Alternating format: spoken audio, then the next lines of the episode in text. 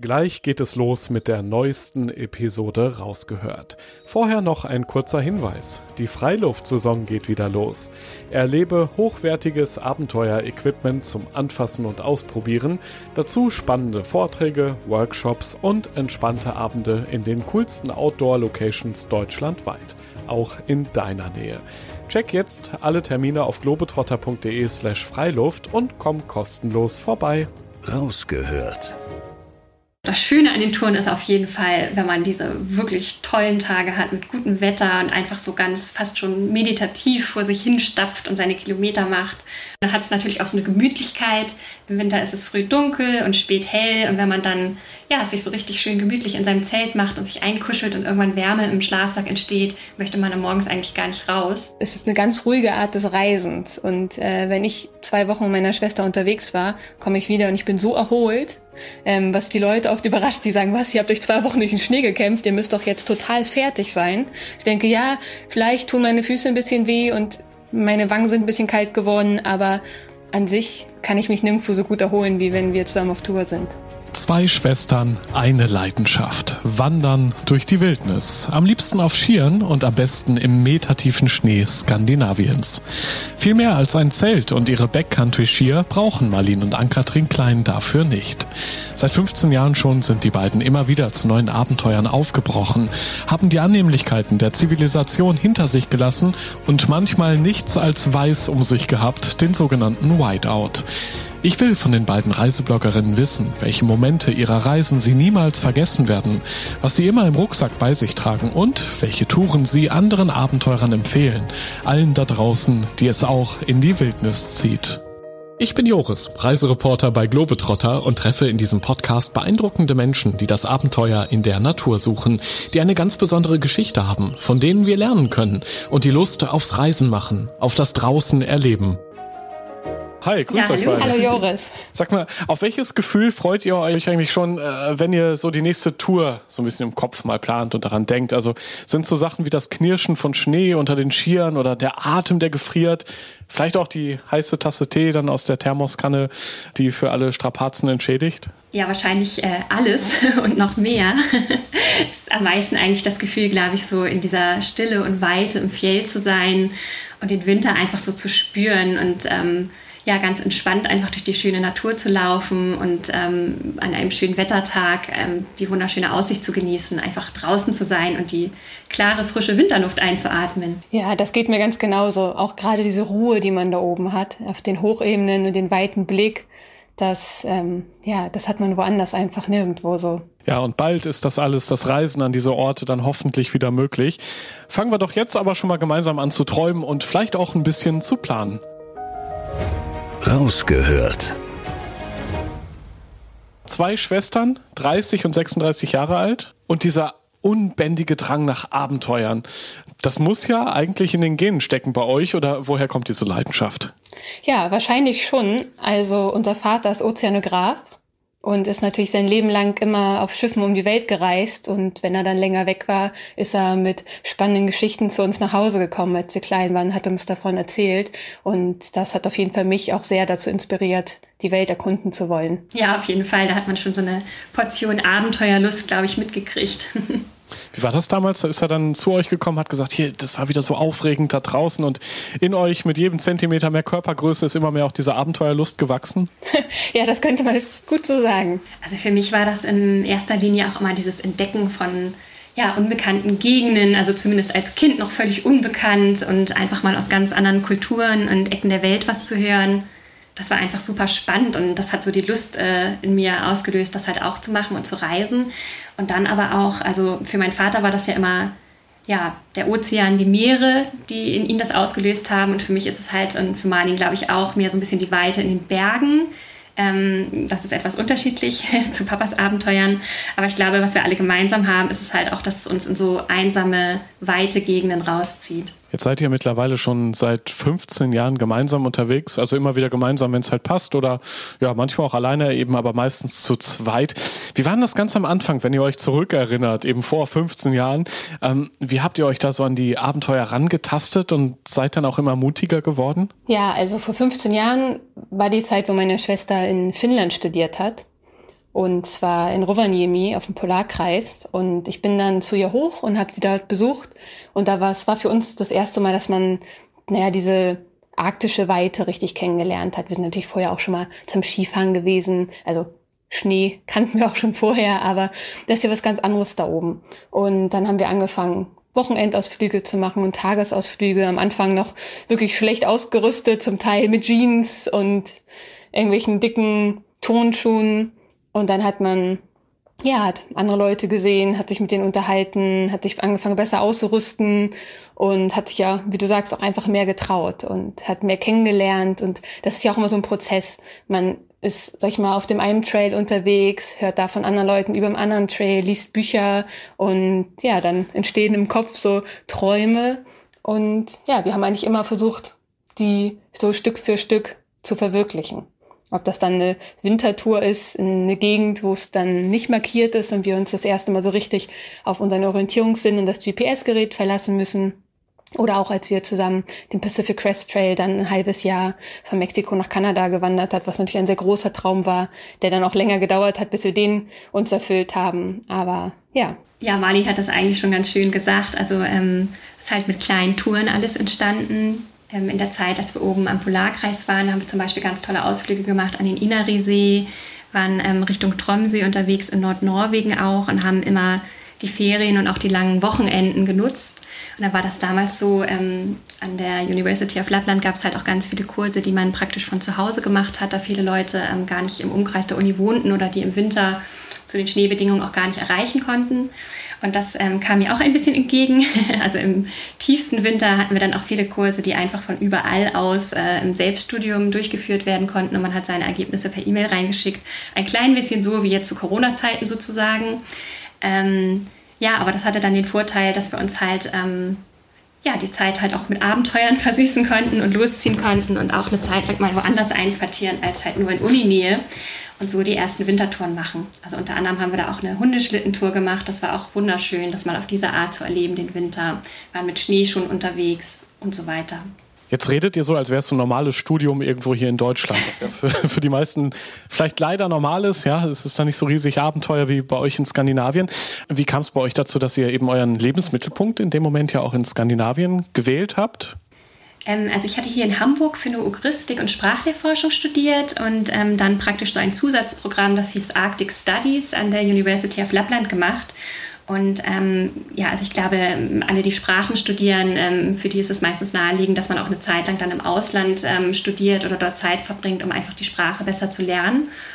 Genau, und so war das bei mir auch mit dem Finnischen. da habe ich mir gedacht, wenn ich schon nach Finnland gehe, dann am allerliebsten in den hohen Norden. Ähm, der hat mich schon immer am meisten gereizt. Ja, auch das Gebiet ähm, wo die Sami leben und ähm, speziell auch der ganze Laponia-Raum. Also das ist ja auch UNESCO-Welterbe, diese Gebiete mit den Nationalparken. Das ist jetzt eher in Schweden, aber wo der Sarek, Patjelantas, Dorasjöfallet und so weiter dazugehören. Und das war natürlich von Rovaniemi aus dann auch näher zu erreichen als von Hamburg oder gar von Südfinnland. Von daher war dann die Entscheidung, in den Norden zu gehen, getroffen. Und Marlene, du hast dann deine Schwester immer wieder besucht, glaube ich. Ne? Dann seid ihr so langsam immer mehr in, diese, in diesen Abenteuermodus gekommen gemeinsam. Genau. Ich bin zu der Zeit noch zur Schule gegangen, war gerade in der Oberstufe und hatte da auch die Möglichkeit, dann mal ein bisschen länger wegzubleiben als die normale Länge der Herbstferien oder Winterferien, Gott sei Dank. Ähm, genau, und habe die Zeit dann bestmöglichst genutzt, um bei Ankertrin oben im Norden zu sein. Wie habt ihr da eure ersten Touren geplant? Ich meine, es ist ja schon an sich aufregend für einen normalen Deutschen erstmal, wenn man in so Gebieten wie in Finnland, in Lappland oder so einfach vor die Tür geht, diesen Schnee, diese Kälte spürt, diese komplett andere Landschaft sieht. Ähm, wie, wie seid ihr die ersten Schritte dann dort gegangen? Das fing schon erstmal mit kleineren Touren so im Radius um den Wohnort an. Allerdings ist man da ganz schnell in der Natur also direkt von der Stadt. Also es ist winzig klein und man kann eigentlich in jede Richtung sofort Natur sehen. Von daher ist man ganz schnell draußen. Und da gibt es ganz viele ja, tolle Wandergebiete, die natürlich dann auch im Winter interessant sind. Ist ja, ähm, Finnland ist ja sehr von Waldflächen, aber auch Mooren geprägt. Das ist im Winter besonders schön, also wenn man dann diesen Nebel über diesen Moorlandschaften hat und da längs stapft. Und am Anfang des Winters ähm, war das auch noch weitestgehend zu Fuß möglich. Also da gibt es oft diese langen Holzstege, die durch, durch die Wälder und Moorlandschaften führen. Ja, und wenn der Schnee dann irgendwann zu tief ist, dann muss man natürlich irgendwie auf Schneeschuhe oder Skier zurückgreifen, sonst ist man ganz schnell bis zur Hüfte eingesackt. Ähm, aber tatsächlich war ich am Anfang auch noch ganz viel mit dem Fahrrad unterwegs, eigentlich den ganzen Winter hindurch äh, in Finnland, was man vielleicht gar nicht denken würde. Aber die Leute dort oben sind das ja absolut gewohnt. Also es ist ja normal, dass da Schnee liegt, sieben, acht Monate im Jahr. Ähm, und von daher ähm, war das auch an der Uni dann so, dass es hieß, naja, wir gehen hier mal ähm, zu so einem kleinen Tante-Emma-Laden und da werden gebrauchte Fahrräder verkauft. Und da habe ich mir, ich glaube, damals für 20 Euro oder so so ein altes Stahlrahmen-Damenklapperrad gekauft. Ja, und damit ist man dann auch über Schnee und Eis irgendwie zur Uni gefahren und irgendwie hat das auch funktioniert und man hat das gelernt. Genau, das gehörte auch dazu. Wie war es bei dir, Marlin? Ich meine, du hast ja dann deine Schwester immer wieder besucht. Am Anfang wahrscheinlich ganz normal Klamotten eingepackt und dann wurde es immer spezieller, nämlich immer mehr auf eure Abenteuer ausgerichtet. Wahrscheinlich hast du dich dann zu so einem Ausrüstungsprofi auch entwickelt und wahrscheinlich auch immer effektiver gepackt, könnte ich mir vorstellen, weil man kann ja nicht so einfach so viel Kilo Gepäck mit nach Finnland nehmen. Ja, das stimmt. Also am Anfang äh, ist man dann in seine dicken Winterjacke gekommen mit Jeans, aber man hat dann schon ein bisschen Geld gespart und sich zu Weihnachten, Geburtstagen dann die richtige Softshell-Hose und eine gute Downjacke gewünscht und hat äh, die Merino-Unterwäsche sich dann irgendwann gekauft und hat sich so langsam Stück für Stück ausgestattet. Das ist ja auch nicht immer ganz so äh, günstig, wenn man noch zur Schule geht und ja, also so äh, haben wir uns Stück für Stück dann da besser ausgestattet und dann konnte man natürlich auch länger unterwegs sein, weil wenn man irgendwie bei minus 30 Grad durch den Schnee stapft, dann merkt man schon schnell, wie wichtig eine gute Isolationsschicht ist. Da reicht es nicht, dass der Wind draußen bleibt. Also mit einer Jeans hält man es da meistens keine zwei Minuten aus. Also wir haben davor dann natürlich auch mehrere Lagen angezogen und genau, uns so warm gehalten. Jetzt seid ihr ja äh, besonders gern auch mit den Backcountry-Skiern unterwegs, habe ich gesehen in eurem Reiseblog. Die sind deutlich breiter als Langlaufskier, haben so Stahlkanten und sind ja besonders gut fürs Gelände geeignet. Was macht die für euch so besonders, diese Backcountry-Skier? Also wie du schon sagtest, ist halt so ein bisschen wie so ein tiefschneetauglicher Langlaufski und mit den Backcountry-Skiern kann man halt auch wunderbar in ganz entlegene Gegenden, also wo halt keine gespurten Loipen sind, kein präparierter Schnee.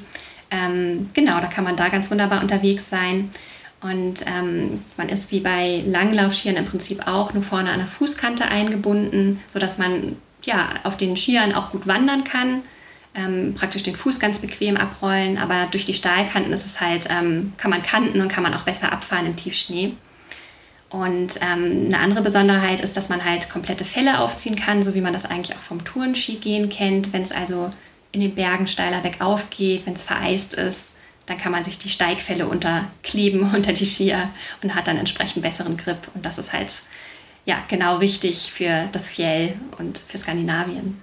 Allerdings, wenn man Abfahrten machen muss, dann wünscht man sich schon oft äh, festere Skibindung, weil wenn, so, wenn man ist ja nur vorne an so einem Fußsteg äh, befestigt äh, am Schuh und wenn man dann viel Gewicht auf dem Rücken hat und recht steil mal runter muss, dann ist das immer eine ganz schön wackelige Angelegenheit. Also mittlerweile haben unsere alten Backcountry-Skier ja schon einige Touren auf dem Buckel und schon einiges mitgemacht und irgendwie ist auch jede Tour und eigentlich jeder Tag da draußen ganz anders. Mal ähm, müssen die Skier halt vereiste Oberflächen aushalten, die der Wind frei gefegt hat und äh, da muss man immer ein bisschen aufpassen, dass man sich den Belag nicht kaputt macht. Dann gibt es wieder Passagen, wo man durch kompletten Tiefschnee ähm, läuft. Das ist dann manchmal ganz anstrengend, weil man halt spuren muss. Da wechseln wir uns auch immer ab, dass immer mal die andere vorne geht und den anstrengenden Part übernimmt sozusagen. Da sagst du dann ja trotz der breiten Skikörper manchmal noch ordentlich ein, wenn das so ganz pulveriger Neuschnee ist. Und klar, bergauf und bergab geht's auch.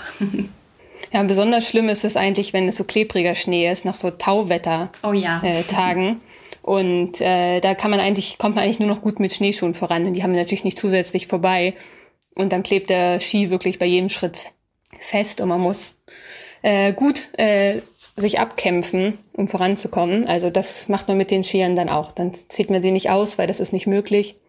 Weil man in der Regel schon wirklich mehrere Meter Schnee hat und sonst ist man schnell bis zur Hüfte weg. Da muss man die langen äh, Bretter dann Stück für Stück immer wieder aus dem Schnee ziehen. Man muss halt wirklich aufpassen, sobald man von den Skiern runtergeht, äh, sagt man ein. Meistens setzen wir uns dann irgendwie auf unseren Rucksack ähm, drauf, lassen die Skier direkt an den Füßen oder wenn wir längere Pausen machen, dann versuchen wir halt eine Stelle zu finden, wo der Schnee vielleicht ein bisschen flacher ist, weil es irgendwie ja, eine Steinfläche ist, die frei gewählt ist oder man stapft das halt so ein bisschen fester, den Schnee und setzt sich dann da drauf. Aber ja, das ist immer so eine kleine Herausforderung, einen guten und idealerweise ja auch noch windstillen Pausenplatz unterwegs zu finden.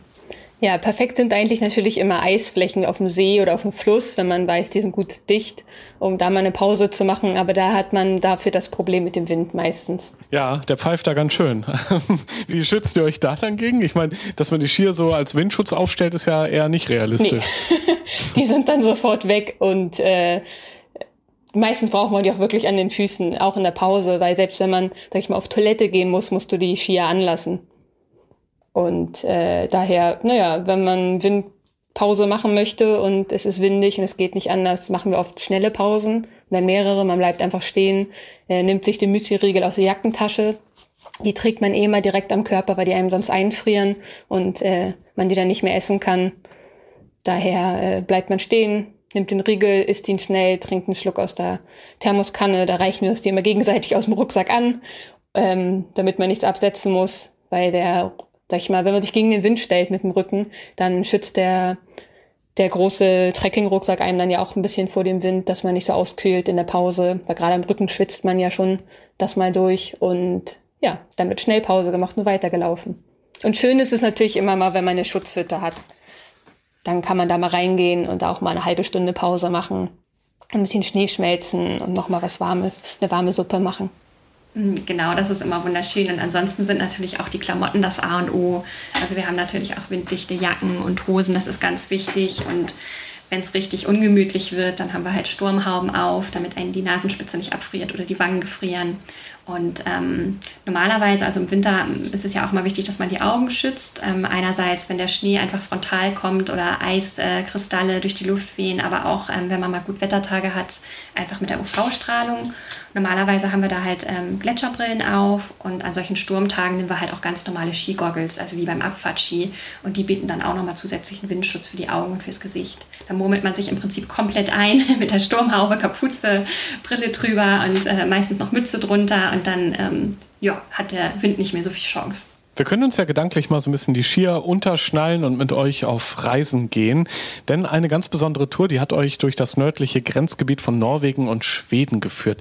Erzählt doch mal, was genau war da auf dieser Tour los? Wie habt ihr es erlebt? Vor allem auch, wie, wie seid ihr genau auf diese Tour dort gekommen und gestoßen vorher? Ja, also das war eine ganz abenteuerliche Tour, vor allen Dingen, also wie so oft im Winter durch die Wetterbedingungen, die wir damals hatten, aber auch die Route war sehr spannend. Ähm, das Gebiet auf norwegischer Seite, das ist komplett unmarkiert. Das heißt, da mussten wir mit Karte und Kompass und GPS navigieren. Ähm, und die Routenfindung hat halt eine große Rolle gespielt. Und auf schwedischer Seite, da gab es am Ende dann wieder Markierungen. Ähm, genau, aber das Gebiet, das hat uns schon immer gereizt. Also das ist wirklich eine ganz schöne Berglandschaft, auch mit zugefrorenen Seen dazwischen und sehr abwechslungsreich. Genau. Und wir waren damals ähm, zu viert unterwegs und ähm, sind in Norwegen gestartet. Und eigentlich hatten wir gleich am zweiten oder dritten Tag ähm, ja, einen krassen Schneesturm. Also es ging ganz wunderbar los. Am ersten Tag sind wir aufgestiegen in die Berge. Es war traumhaftes Wetter mit ganz weiter Sicht. Wir haben Rentiere beobachtet und hatten auch so einen ja, ganz schönen Sonnenuntergang. Das ist im Winter ja oft da oben so, wenn die Sonne so tief steht und überhaupt gerade erst wieder über den Horizont kommt, dass sich der Himmel dann so ja, rosa, blau, orange verfärbt. Also fast schon wie auf so einer kitschigen Postkarte. Danach auf den Bildern sagen immer alle, ach, ist aber nachbearbeitet. Aber ich sage immer, nein, das war tatsächlich so, ob man es glaubt oder nicht. Hashtag NoFilter. Genau, genau. Ja, so wunderschön ging es los. Und dann ähm, wollten wir einen See queren. Und auf unserer Karte sah das eigentlich so aus, dass der mit einer Hütte auf einer Ebene war. Aber das war ein Stausee und offenbar wurde da kurz vom Winter nochmal Wasser abgelassen. Also auf jeden Fall war der See deutlich tiefer, einige Meter tiefer, als wir angenommen hatten. Und es gab davor halt auch noch Tauwetter. Und am nächsten Tag, als wir dann darüber gehen wollten, hatten wir halt einerseits äh, mit echt schlechter Sicht zu kämpfen. Also es hat extrem gestürmt, äh, die dicken Schneeflocken kamen frontal, man hat kaum was gesehen. Und dann ja, wurde alles so grau, dass halt Himmel und Schnee, wie man das so kennt, so richtig ineinander überwabern und man eigentlich gar keine Konturen mehr ausmachen kann. Und dazu kam dann halt diese Situation mit dem Stausee. Da gab es ganz viele Zuflüsse an der einen Seite und wir hatten natürlich angenommen, also eigentlich, dass die gefroren sind und dass man rübergehen kann, aber dadurch, dass dieses Wasser halt davor wohl abgesagt war, sind da richtig große Risse und Spalten dann entstanden. Ähm, genau. Und dann ähm, hatten wir die Situation, ähm, dass mein Mann äh, vorgegangen ist und mit einmal in so eine Spalte reingefallen ist. Und ähm, er hat geistesgegenwärtig zum Glück seine Skier so überkreuzt und ist dann auch da hängen geblieben. Und äh, das war natürlich erstmal so ein riesen Schreckmoment. Und wir haben uns alle ganz schnell auf den Boden geworfen, weil wir auch nicht wussten, wie, wie ähm, hält das jetzt. Und ähm, das Gewicht, die Rucksäcke vom Rücken genommen und haben ihn dann da rausgezogen. Er war die Ruhe selbst und sagte nur, huch, ja, hier ist ein tiefer Spalt. Und alle anderen hatten, glaube ich, unglaublich Herzklopfen. Genau, und ähm, ja, dann haben wir halt irgendwie uns noch ein kleines Stückchen vorgekämpft, aber dann gesagt, nee, also wir wollen jetzt hier auch kein Risiko eingehen und ähm, ja, das Gebiet war da einfach nicht ideal und das war eigentlich auch das einzige und erste Mal auf Natur, dass wir gesagt haben, nee, wir müssen jetzt hier wirklich ähm, komplett wieder zurückgehen zu der Hütte vom Morgen davor und ähm, ja, also für die Strecke bis zu dem See haben wir, glaube ich, zweieinhalb, drei Stunden gebraucht durch die Bedingungen. Und der Rückweg mit dem Wind im Rücken war dann eine Sache von einer Dreiviertelstunde im Vergleich. Ja, und dann, naja, dann haben wir uns in dieser kleinen, winzig kleinen Pausenhütte da gemütlich gemacht und erstmal ein bisschen vom Schreck erholt. Und am Abend ähm, gab es dann wieder einen ganz plötzlichen Wetterumschwung, wie das so oft im Norden ist. Und plötzlich kam die Sonne raus oder tiefstehende Sonne raus. Auf jeden Fall klarte der, der Himmel auf und ähm, die Welt sah ganz anders aus. Genau, und dann sind wir abends noch mal kurz los und haben dann ähm, die Route am anderen Seeufer erkundet und da dann auch für den nächsten Tag einen guten Zugang auf den See runtergefunden. Das, äh, das sind dann so Situationen, in denen muss man dann, sag ich mal, mit nach Bauchgefühl das ein bisschen entscheiden und auch darauf achten, dass man das Risiko gering hält, aber man ähm, muss ja auch irgendwie weiterkommen. Und daher ähm, ja, ist das, sind das immer so Situationen, die nicht häufig vorkommen, aber wenn, dann schon ähm, nicht ganz so witzig sind. Und äh, die, auf dieser Tour hatte ich das so ein bisschen durchgezogen, weil als wir am nächsten Tag dann über den Lommesee rüber sind, ähm, hatten wir, also man geht von dem See auf einen anderen See und der liegt drei Meter höher. Und da muss man über so ein paar große ähm, Inseln sozusagen rüber, um diesen Aufstieg zu machen. Und dadurch, dass der See halt so abgesagt ist, weil diese Strecke statt das ursprünglich ausgemessene ähm, 300 Meter äh, waren es 800 Meter. Und dann fängt, wenn man da nicht so gut sehen kann, weil man halt so ein leicht, also so ein aufsteigendes White, Whiteout hat, dann ähm, fängt man natürlich an schon zu zweifeln, ob man in die richtige Richtung geht, ob das alles so stimmt. Man vergleicht ja immer wieder mit dem GPS-Gerät und mit der Karte ähm, und wie schnell man unterwegs ist. Und ähm, ja, das, da hatten wir dann das Problem, dass wir einfach eine längere Strecke, halber Kilometer, hört sich nicht so viel an. Ähm, naja, wenn man nervös ist, wo man jetzt gerade ist, ist das schon viel. Und sind wir dann auf, sind wir dann aufgestiegen, haben es dann natürlich auch geschafft, äh, auf den anderen See zu steigen. Aber ähm, das äh, war schon ein aufregender Tag und durch dieses, diesen Abfluss von dem Fluss und das Tauwetter ist auch in den nächsten Tagen, der, wir mussten dann immer wieder über kleine Seen, die alle äh, von diesen Zuflüssen verbunden waren, ähm, ist auf die unteren Seen, ist das ganze Schmelzwasser und das abgelassene Wasser gelaufen und hat so eine dicke Slushschicht gebildet. Und wir sind dann darüber gegangen und sind immer so zehn Zentimeter eingesackt und wussten dann auch einfach nicht, ob das Eis auftaut und äh, wir gleich einbrechen oder äh, ob das halt Slush ist. Wir haben natürlich immer mit den Stöckern dann gut getestet und gehorcht und das klang auch alles dicht und fest, aber das war schon so ein bisschen mulmiges Gefühl. Und wir haben dann erst, als wir auf der schwedischen Seite angekommen sind, wo wir in die erste Hütte eingekehrt sind, wo dann auch ein Stuckwart, also ein Hüttenwart äh, vor Ort war, dann erst gehört, dass die halt dieses Tauwetter hatten und ganz viel Schnee geschmolzen und von den Bergen runtergekommen ist. Und das wurde auf diese dicken Eisflächen raufgespült. Und hat jetzt erst angefangen, sich wieder zu festigen. Das heißt, darunter war meterdickes Eis, deshalb klang es auch so gut. Ähm, aber man weiß es dem Moment ja nicht. Und äh, das sind dann schon die Momente, wo man in so Gebieten, die nicht gespurt sind, wo man nicht sagt, okay, ich gehe hier von äh, Markierung zu Markierung und äh, da ist ein Wanderverein hinter, der das natürlich auch mal prüft. Da muss, hat man dann ein bisschen Vertrauen drin, sondern äh, wir suchen uns den Weg selber und plötzlich steht man dann vor so einem Hindernis und muss das selber einschätzen. Das war die größte Herausforderung auf dieser Tour, dass wir eigentlich immer wieder diese Wasserflächen hatten, die wir nicht einschätzen konnten. Na gut, aber das sind ja auch diese Momente wahrscheinlich, warum ihr es überhaupt wagt, dieses Abenteuer da im tiefsten Skandinavien, eben dieser Kick vielleicht, ne? Und immer wieder diese Momente, wo man Entscheidungen treffen muss, aufs Herz hören, die, die Vernunft walten lassen, entweder zurück oder vor, wie macht man es jetzt? Und gemeinsam in so einer Vierergruppe das entscheiden zu können, das macht es ja auch so besonders, dieses Abenteuer.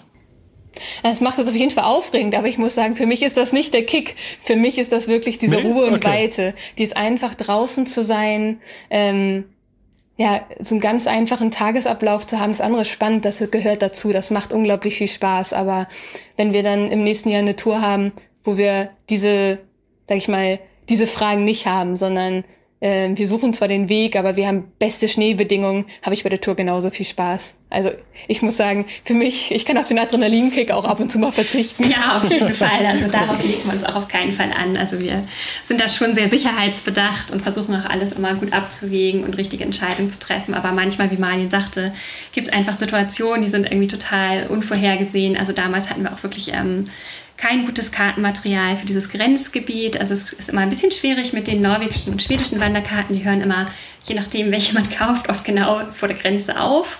Und ähm, da sind wenig Details drin. Und wir hatten dann eine Karte ähm, aus dem Internet runtergeladen. Und wie gesagt, das war etwas schwierig mit dem Navigieren.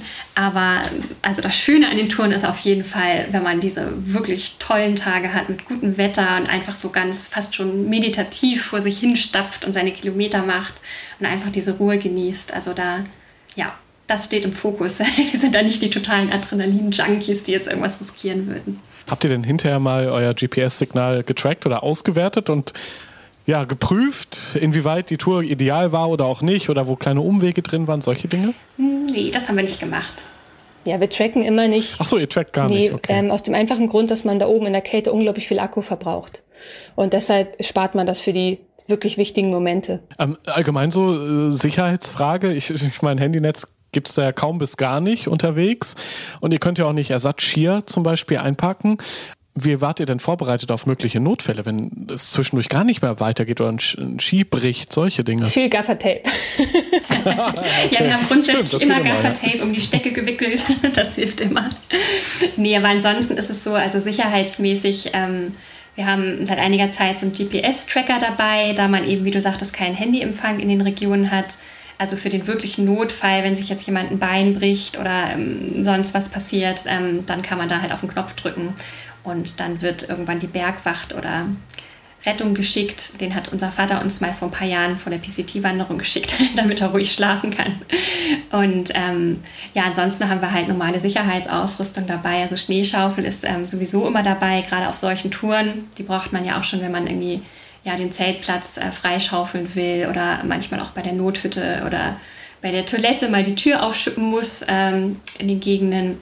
Und dann kommt es immer ganz auf die Tour drauf an. Also wenn auch Gletschertouren ähm, dabei sind, dann haben wir einen Gurt dabei, Fixseil und Karabiner. Wenn es richtig äh, ins Gebirge geht, dann natürlich auch LVS-Gerät und Sonde. Aber die Touren, von denen wir jetzt gerade sprechen, in Lappland auf den Hochebenen, ähm, da ist es meistens halt der GPS-Tracker und die Schaufel, die ausreichen. Seid ihr eigentlich unterwegs auch mal anderen äh, ja, Abenteurern, vielleicht auch sogar auf Backcountry-Skiern begegnet? Oder war es dann wirklich nur eure Gruppe von Anfang bis Ende? Also in diesem Fall schon bei der Tour, das war wirklich sehr einsam. Ähm, aber in anderen Gebieten, die auch ein bisschen mehr begangen sind, da trifft man durchaus Leute. Also wir waren auch ähm, auf dem nördlichen Kungsleden, das ist ja auch so ein Klassiker im Winter unterwegs, schon ein paar Mal. Und ja, da nimmt es auch an Beliebtheit zu in den letzten Jahren. Also vielleicht auch durch die Fjellraven Classics, die da ja auch durchgeführt werden, ist der Kungsleden ja sehr bekannt geworden. Auch zu Recht, es ist eine wunderschöne Landschaft. Ähm, aber dadurch ist es da natürlich auch voller, soweit man das über das Fjell sagen kann. Ja, der Unterschied ist auch, wenn man bewirtschaftete Hütten sagt, denken Leute oft an die Alpenhütten, wo es richtig Essen gibt und sowas. Das ist natürlich nicht so. Aber das heißt einfach, dass dort vor Ort ein ähm, Hüttenwart lebt. Und ähm, die sind auch immer etwas größer dann und dann schlafen dann natürlich auch andere Leute. Während jetzt zum Beispiel auf der norwegischen Seite, wo wir unterwegs waren, braucht man einen Schlüssel für die Hütten und die sind ganz klein und das ist oft dann nur ein Raum mit irgendwie zwei Stockbetten und da sind auch entsprechend weniger Leute unterwegs, weil die man auch immer nicht genau weiß, ob man jetzt wirklich da äh, übernachten kann oder ob man sich auf den Boden legen muss oder doch ein Notfallzelt dabei haben muss, in dem man dann schläft. Ähm, und auf den Kungsleden sind die Hütten zum Teil größer, da können viele Leute schlafen und dadurch ist das natürlich, also trifft man da in den Hütten dann auch eher mal Leute. als wir auf die schwedische Seite gekommen sind, auf die erste schwedische Hütte, war da ein sehr alter Hüttenwart. Der hatte schon den ganzen Winter über niemanden mehr gesehen und hat sich total gefreut und hat uns dann noch von seiner selbstgemachten äh, Marmelade was abgegeben und hatte uns dann noch Schokolade mitgegeben für die übernächste Hütte, zu der wir gelaufen sind, wo auch ein Hüttenwart, das war ja wusste, dass der schon keine, äh, sag ich mal, keine Süßigkeit mehr hat und hat uns gebeten, ob wir den, den nicht vorbeibringen kann. Also da durften wir ein bisschen Fjellpost spielen. Das war natürlich auch eine schöne Begegnung, ein schöner Moment, wenn man dann irgendwo ankommt, sich selber über das warme Feuer freut und dem dann auch noch was mitbringen kann mit einem kleinen Brief von seinem Freund. Ja, das war super nett. Das waren auch die einzigen beiden, die wir getroffen haben auf der Tour. Und da kommt man Ach, natürlich krass. auch schnell ins Gespräch. Und die waren beide einfach, ähm, ja, wahnsinnig nette ältere Männer, die das Fjell genauso geliebt haben wie wir und ganz viele Geschichten erzählt haben. Und ja, das ist total schön. Und die Hütten, wie Marlene schon sagte, sie sind dann halt sehr rustikal. Also es ist zwar jemand vor Ort, der ähm, auch über Satellit manchmal Wetterbericht kriegt. Das ist immer sehr nett auf den Hütten, wo wirklich ein Hüttenwart ist, dass man da ähm, ja, mal einmal ein Update kriegt über das Wetter, sonst ist man da ja ganz abgeschnitten. Ähm, aber ansonsten ist es halt so, dass es ganz rustikal ist. Du musst erstmal dein Feuerholz selber hacken, dann gehst du zum Eisloch und ähm, holst dir Trinkwasser, was du dann aufkochen kannst. Und am nächsten Morgen muss natürlich alles dann wieder ordentlich gemacht werden und für die nächsten Gäste aufbereitet werden. Wie schnell habt ihr in den Schlaf gefunden in solchen Hütten? Ich kann mir vorstellen, das ist das Paradies auf längeren Wegen, wenn man abgekämpft dort ankommt und dann einfach nur einschlafen kann. Es ist super gemütlich, genau wie du sagst. Ja.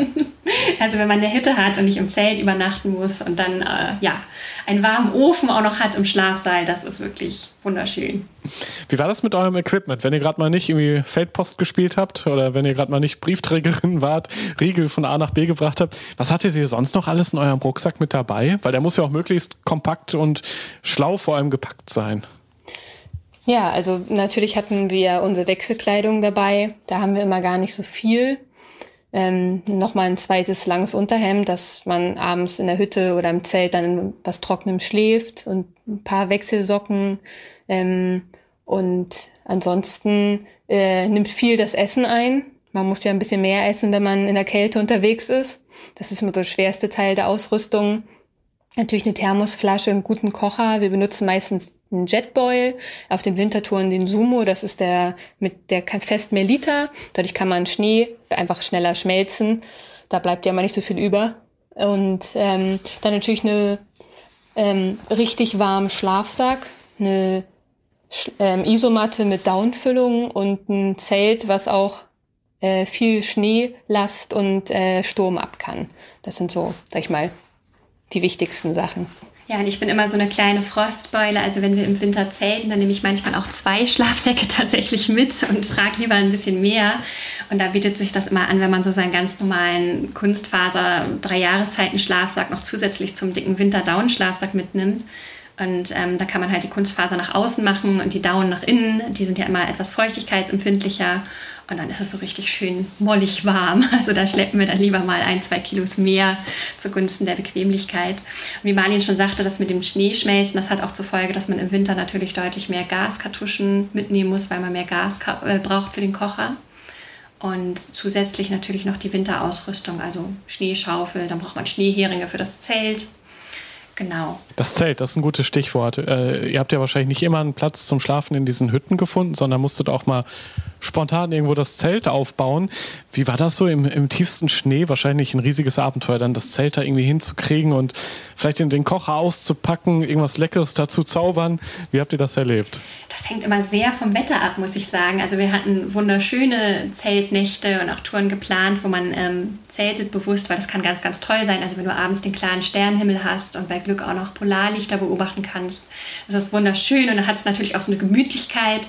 Im Winter ist es früh dunkel und spät hell und wenn man dann ja, sich so richtig schön gemütlich in seinem Zelt macht und sich einkuschelt und irgendwann Wärme im Schlafsack entsteht, möchte man dann morgens eigentlich gar nicht raus. Kann man morgens in seinen Schlafsack ähm, ja, den heißen Frühstücksbrei essen und sich noch ein bisschen gemütlich machen, bevor es wieder in den Wind rausgeht. Aber es kann eben auch ganz anders aussehen. Also das krasseste Zelterlebnis hatten wir auf einer der ersten Touren auf der Hardanger Witter in Norwegen. Ähm, da haben wir nahe dem Gletscherplateau oben zelten müssen, weil wir da auch in so einen Schneesturm geraten sind. Und ähm, ja, da konnte man am Ende wirklich die Hand nicht mehr vor Augen sehen. Es waren Orkanböen und die Zeltwand hat unglaublich geflattert nachts. Und ähm, ja, eigentlich musste man alle 20 Minuten raus, weil sich an der einen Seite vom Zelt immer solche Schneemassen durch den Wind aufgetürmt hatten, dass wir Angst hatten, dass die Zeltstangen das gar nicht aushalten. Also die ganze Zeltwand hat sich dann so eingebogen unter den Schneemassen. Und das war ein bisschen unglücklich. Also ich trage normalerweise Kontaktlinsen, die hatte ich dann abends im Zelt schon rausgenommen, war also dadurch schon mal etwas äh, blind. Und dazu kam natürlich die super schlechte Sicht draußen bei dem Sturm. Und dann hatte ich äh, versucht, nachts mit der Schaufel die Schneemassen vom Zelt runter zu schaufeln und habe dabei äh, aus Versehen mich ein bisschen verkalkuliert und mit der Schneeschaufel einen riesen Riss in die Zeltwand gehauen. Und das war dann eine sehr, sehr unbequeme Nacht im Winter. Wir hatten damals auch noch kein so gutes Winterzelt. Also das war eigentlich so ein Drei-Jahreszeiten-Zelt, wo das Innenzelt aus Mesh bestand. Das heißt, durch die fehlende Zeltwand an der Stelle ist dann auch wirklich alles reingekommen ins Zeltinnere innerhalb von Sekunden.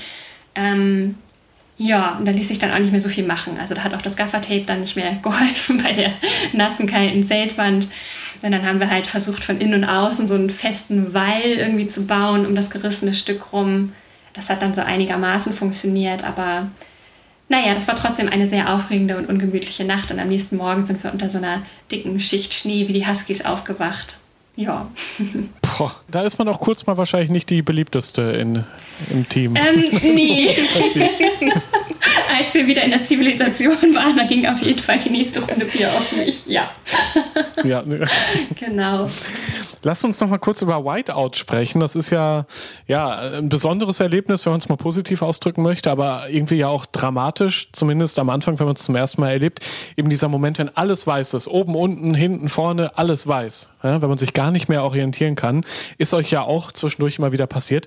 Wie seid ihr damit umgegangen und wie habt ihr euch dann navigiert oder direkt Stopp und jetzt geht's nicht weiter? Wie seid ihr damit umgegangen mit so einem Whiteout? Es kommt immer ein bisschen drauf an. Also ich würde sagen, wir hatten wenige Touren ohne ein Whiteout.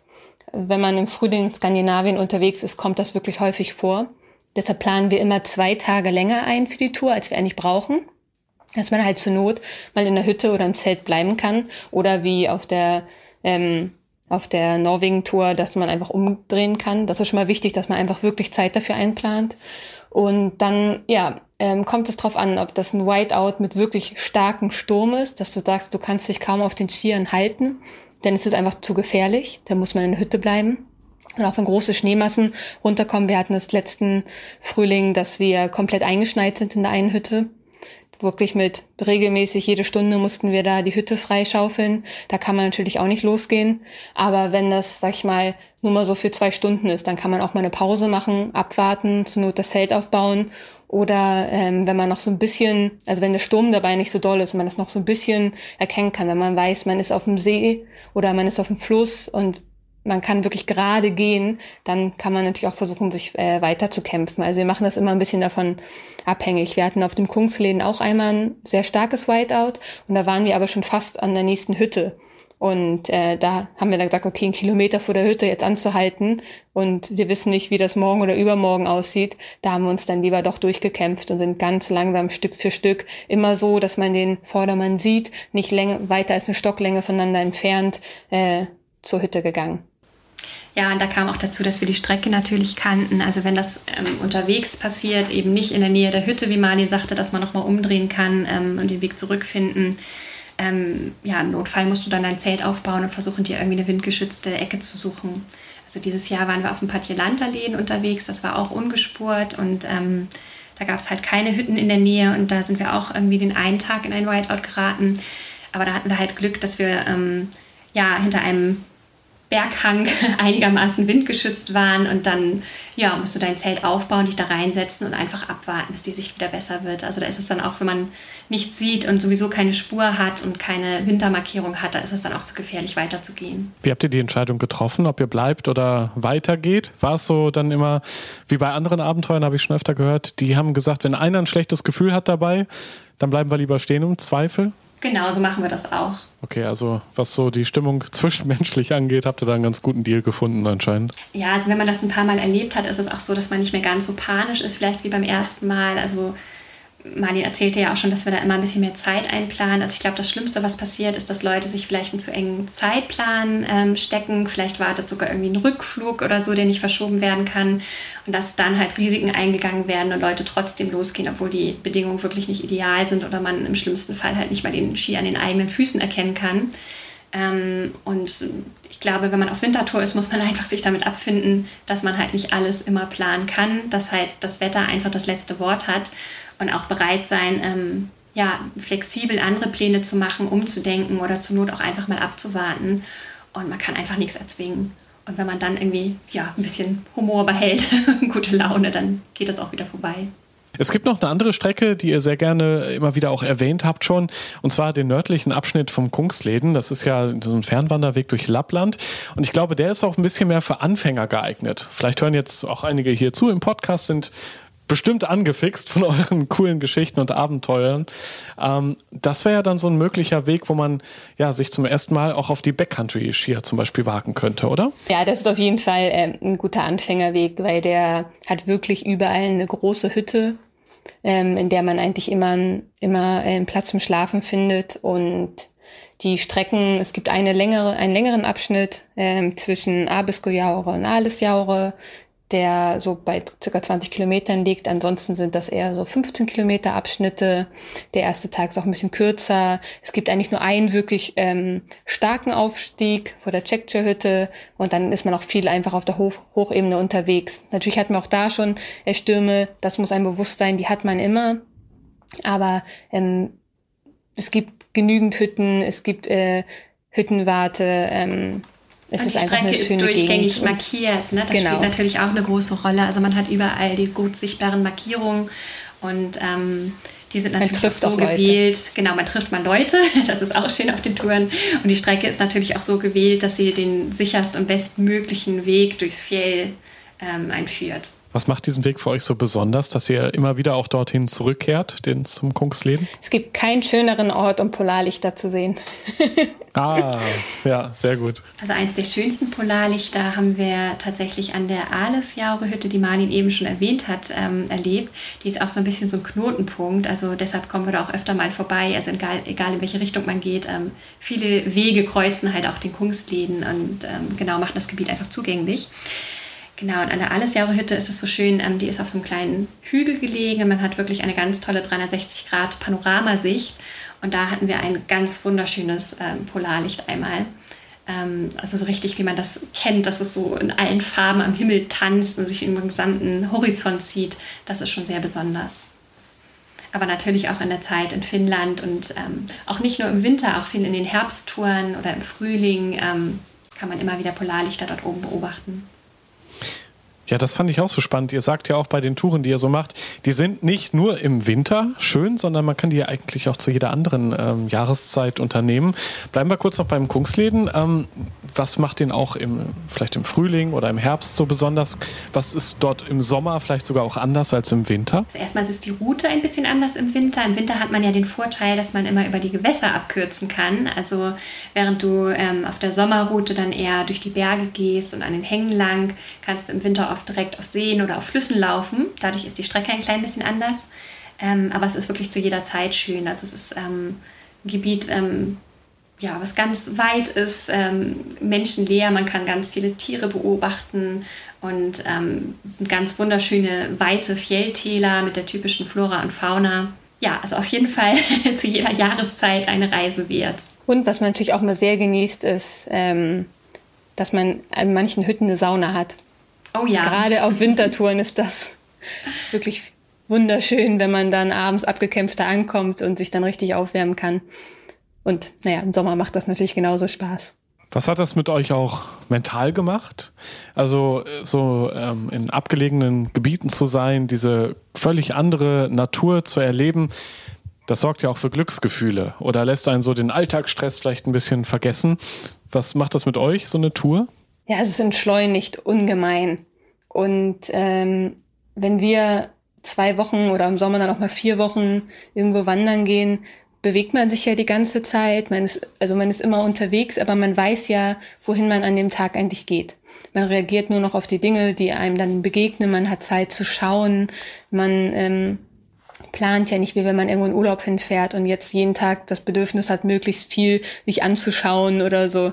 Ähm, es ist es ist eine ganz ruhige Art des Reisens. Und äh, wenn ich zwei Wochen mit meiner Schwester unterwegs war, komme ich wieder und ich bin so erholt, ähm, was die Leute oft überrascht, die sagen, was, ihr habt euch zwei Wochen durch den Schnee gekämpft, ihr müsst doch jetzt total fertig sein. Ich denke, ja, vielleicht tun meine Füße ein bisschen weh und äh, meine Wangen sind ein bisschen kalt geworden, aber an sich äh, kann ich mich nirgendwo so gut erholen, wie wenn wir zusammen auf Tour sind.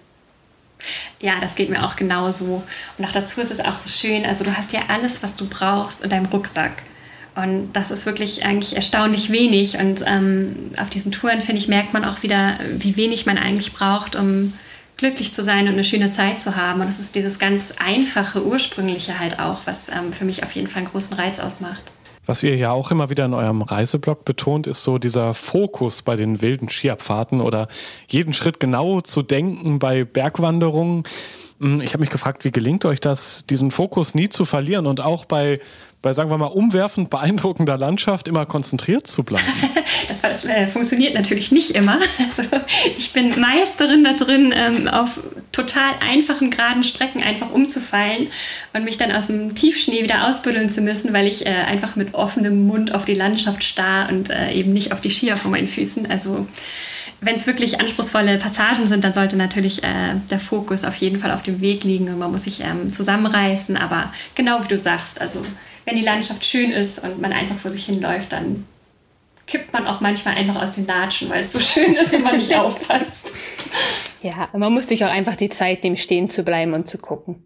Also ich finde das immer ganz schlimm, ähm, wenn man das Gefühl hat, man hat irgendwie Stress, Zeitstress, man will irgendwie vor 16 Uhr, bevor es dunkel ist, irgendwo ankommen oder so.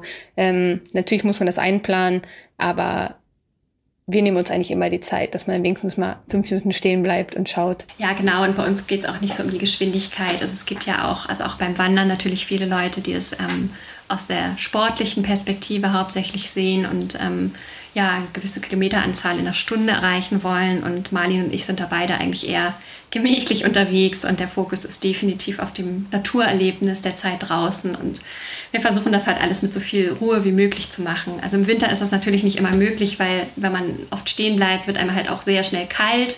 Manchmal muss man auch einfach durchziehen oder ein gewisses Tempo an den Tag legen, dass man ähm, nicht auskühlt, aber wenn immer möglich, ähm, steht auf jeden Fall das Naturerlebnis und auch ein bisschen diese Entschleunigung im Mittelpunkt.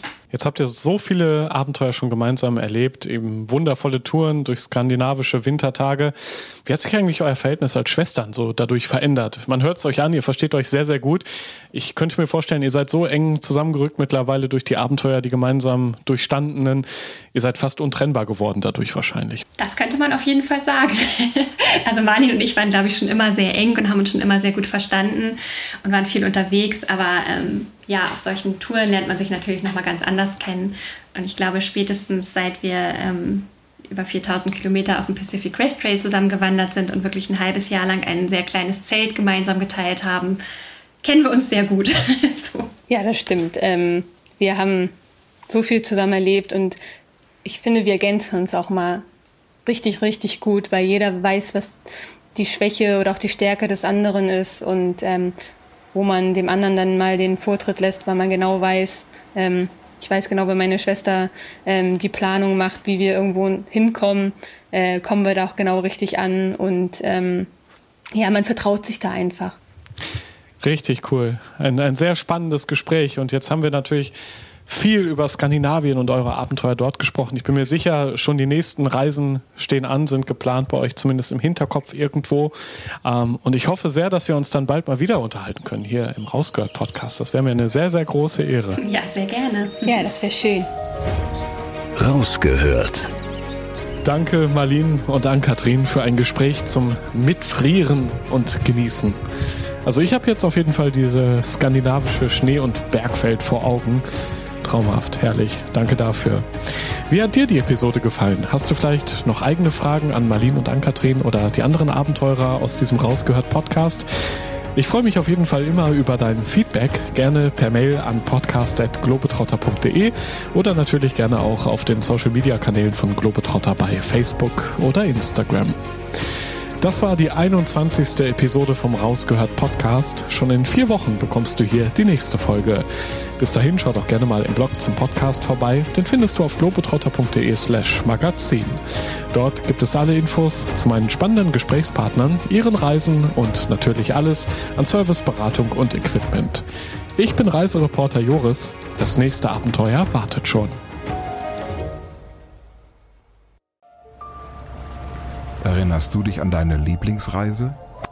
Jetzt gibt es einen Podcast voller Lieblingsreisen. Erlebe mit uns spannende Outdoor-Expeditionen und schnür den Backpacker für abenteuerliche Regennächte auf der Isomatte. Wie der Nebel dampfend aufsteigt über dem Wasser. Ein richtig schöner Ort, um wach zu werden. Lieblingsreisen. Bier gibt's, sehr gut. Und Brezen sehe ich da zum Beispiel auch. Mhm. Cheers. Dein neuer Reisepodcast. Man muss einfach runterfahren, man muss Denken ausschalten und Fühlen einschalten. Ja, jetzt schwebe ich geradezu. Also ich fühle mich echt wie neugeboren. Super, super toll. Mit uns erlebst du Mikroabenteuer und die weite Welt. So. Wow. Wir, wir wollten ja nicht gleich den ganzen Laden leer essen. Ja, Sie wissen ja noch gar nicht, was das am Schluss kostet. Lieblingsreisen. Jetzt gehen wir über den Bazar in Marrakesch. Jetzt entdecken, abonnieren und mitreisen. Lieblingsreisen gibt es überall für dich, wo es Podcasts gibt. Kommst du mit?